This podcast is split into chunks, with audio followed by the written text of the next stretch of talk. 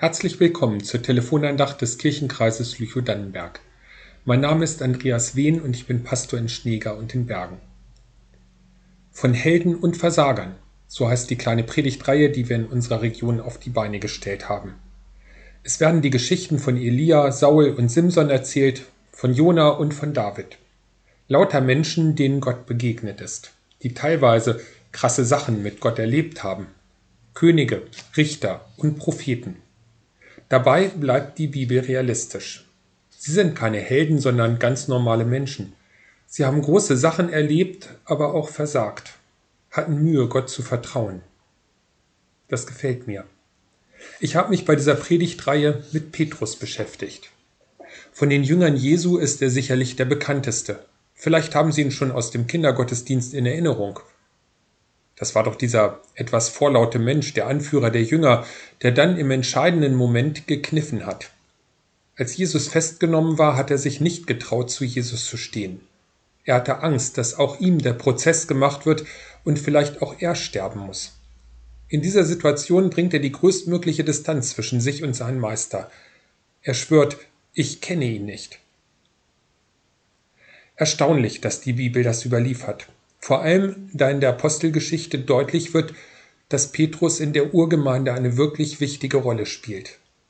Aber auch in der Zeit vorher war Petrus nicht nur der Held. Auch da steht das großartigste Vertrauen zu Gott und tiefste Zweifel nebeneinander. Petrus heißt eigentlich Simon. Er ist Fischer und ist einer der ersten, die mit Jesus durch Israel ziehen. Am Wendepunkt seiner Wirksamkeit fragt Jesus seine Jünger, für wen sie ihn halten dass Petrus ist, der bekennt, du bist der Christus, du bist der von Gott gesandte Retter. Auf dich haben wir gewartet. Das Matthäusevangelium erzählt, dass in diesem Zusammenhang Simon den Namen Petrus bekommt. Petrus, das ist griechisch und heißt übersetzt Fels. Auf diesen Felsen will er seine Gemeinde, seine Kirche bauen. Vielleicht hat Petrus sich hier als Glaubensheld gefühlt, herausgehoben vor den anderen Jüngern. Auf ihn kommt es an, auf ihn vertraut Jesus. Aber der Absturz kommt sofort. Als Jesus ihm erzählt, was das heißt, dass er der Retter ist, dass er leiden und sterben muss, da, bekommen, da kommen Petrus Zweifel. Diesen Weg soll Jesus nicht gehen. Er möchte Jesus schützen, ihn abhalten. Den Weg in Leiden und Tod, das kann doch nicht der Wille Gottes sein. Da spricht Jesus ein hartes Wort. Weg mit dir, Satan, hinter mich. Du willst mich von meinem Weg abbringen. Dir geht es nicht um das, was Gott will, sondern um das, was Menschen wollen.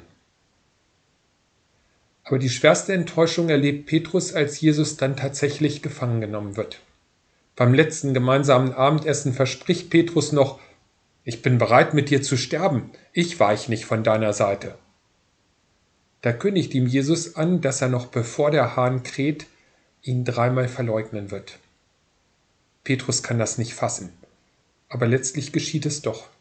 Ihm werden die Knie weich und er schwört, dass er diesen Jesus nicht kennt. Würden Sie auf so einen wankenden Felsen bauen? Würden Sie ihn als Mitarbeiter haben wollen? Für mich ist die Petrus-Geschichte eine richtig hoffnungsvolle Geschichte. So einen vorlauten, schwierigen Menschen konnte Jesus gebrauchen, einen, der so oft versagt, der sich selbst bewusst ist, dass er nicht gut genug ist für das Jesus-Team der zwar glaubt, dass Jesus von Gott kommt, aber dann doch in so manchem irrt und Jesus von seinem Weg abbringen will. Der zwar bereit ist, für Jesus zu sterben, aber sich dann doch vor Angst in die Hosen macht.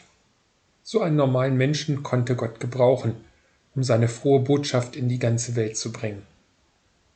Nach Ostern ist es Petrus, der von Jesus neu beauftragt wird, die Gemeinde in Jerusalem zu leiten. Er hält eine wichtige Predigt in Jerusalem. Er bewirkt, dass die Christen sich auch für Nichtjuden öffnen.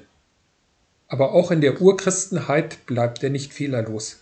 Paulus erzählt, dass Petrus in einem Streit aus Angst um sein Ansehen auch Fehler macht, aber sich dann von Paulus korrigieren lässt.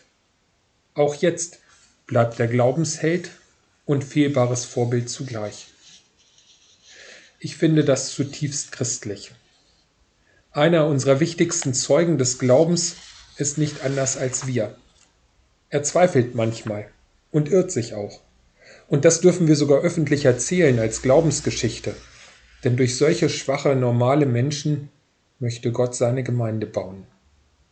Deshalb darf ich auch mittun. Ich muss nicht erst perfekt und fest glauben, um über Gott zu reden. Ich darf zu ihm gehören, auch wenn ich schon richtigen Mist gemacht habe und auch heute noch Fehler mache. Wir sind nicht die Gemeinde der Perfekten oder der Treffpunkt der unfehlbaren Superhelden, sondern Rettungsstation der Angeschlagenen, der Suchenden, der Zweifelnden und Fragenden. Und deshalb darf ich dabei sein mit all meinen Fehlern und Macken. Amen. Die nächste Telefonandacht wird ab dem 14. November zu hören sein und wird von Anna Kempe gestaltet. Auf Wiederhören.